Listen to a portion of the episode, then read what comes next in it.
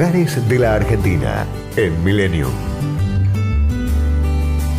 En el centro de la provincia de Mendoza, San Rafael cuenta con un intenso movimiento y una moderna urbanización.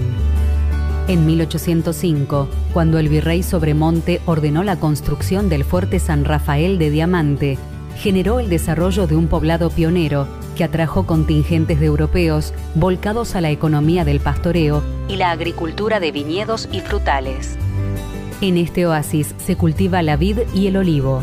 Gracias a estos cultivos, cobran importancia las principales bodegas del país que han tomado asiento en esta ciudad y cuyas instalaciones pueden ser visitadas. En su plaza principal se halla la estatua ecuestre de nuestro libertador, con su brazo derecho señalando el camino que realizó el ejército de los Andes. En la Plaza Sarmiento está el retoño de la higuera histórica de la casa de Doña Paula Albarracín, madre de Domingo Faustino. Frente a la ex estación del ferrocarril y como homenaje a los pioneros, se encuentra la Plaza de los Inmigrantes. Tiene como monumento la locomotora del primer tren que arribó a San Rafael en 1903. El Cañón del Atuel constituye la principal atracción.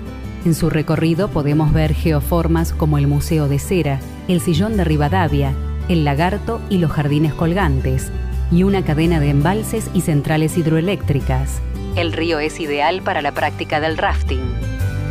El embalse Valle Grande permite la natación, el buceo, esquí acuático, remo, motonáutica, windsurf y paseos en catamarán.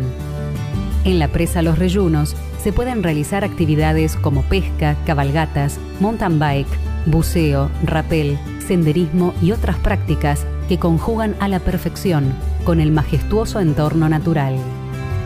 San Rafael, una ciudad para disfrutar del paisaje natural, el deporte y el sabor de las buenas uvas. Destinos, culturas y valores.